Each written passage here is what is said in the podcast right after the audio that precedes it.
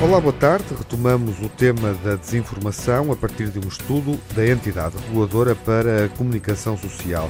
A ERC propõe que seja criada legislação para sancionar a divulgação de notícias falsas.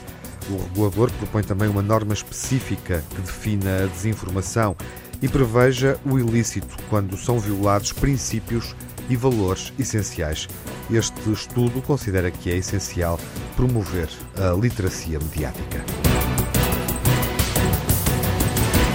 Este tema, nesta edição do Ouvido Crítico, é abordado por Mário Mesquita, vice-presidente da entidade reguladora para a comunicação, que lançou há um mês um estudo intitulado A Desinformação no Contexto Europeu e no Contexto Português.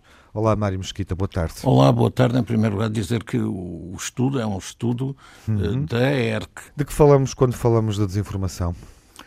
Olha, muita gente costuma dizer desinformação sempre houve, sempre houve notícias falsas, já havia uh, na Roma Antiga, na Idade Média, por aí fora, mas uh, é melhor precisar um pouco, porque uh, por exemplo, o boato que existe numa aldeia uh, não, é um, não é desinformação, é rigor.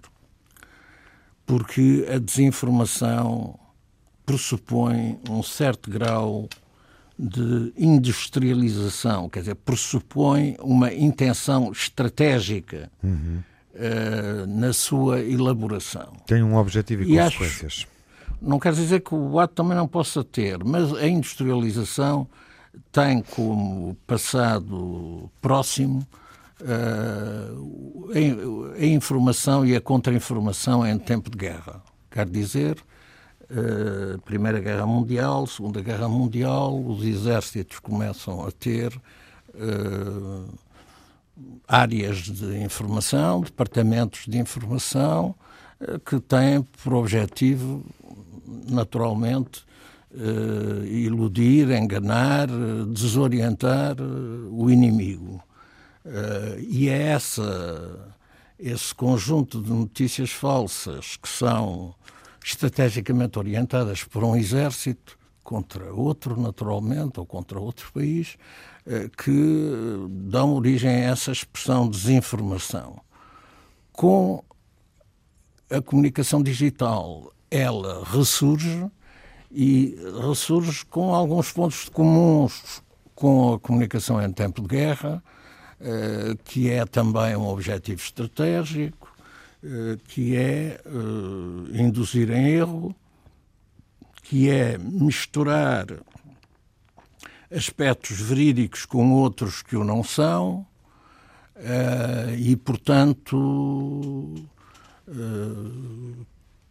dá origem também à construção de uma estrutura com base em blogs, em sites, em, eh, em vários dispositivos interiores ao meio digital e às redes sociais, permite estruturar dentro disso estratégias políticas eh, com base em inverdades, meias verdades.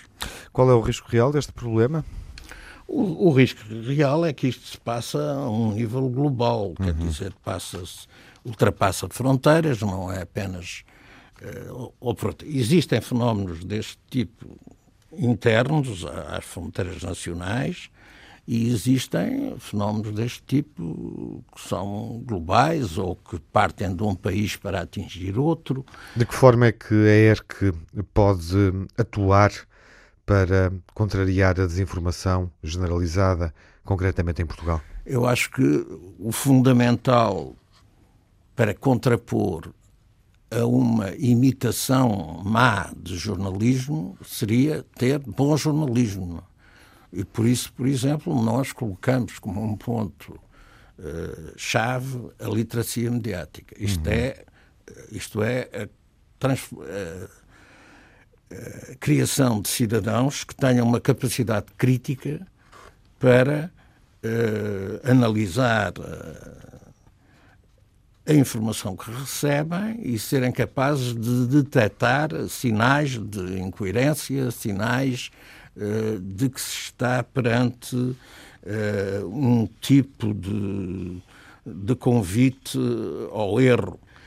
Se há coisa boa e e não há muitas coisas boas a retirar disto, de, deste fenómeno da desinformação, mas se há coisa boa a dizer a esse respeito é que a desinformação apela, sobretudo, a uma melhoria do jornalismo. Uhum. Apela a que o jornalismo, ele próprio, se autorregule. E, portanto, uh, não é possível, nem a ERC o desejaria, uh, que seja apenas uma entidade a assumir uma política geral em relação a esses fenómenos de desinformação que se têm verificado em vários, em vários países. Mário Mosquito, obrigado pela presença nesta eu, edição. Eu é que agradeço a possibilidade de falar no, no vosso programa. Muito obrigado.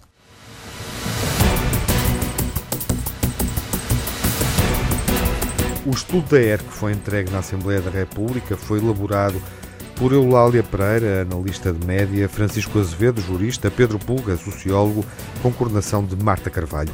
Pode encontrar o estudo no sítio do Milobs, em milobs.pt, no separador Recursos, e dentro deste separador o estudo encontra-se em livros.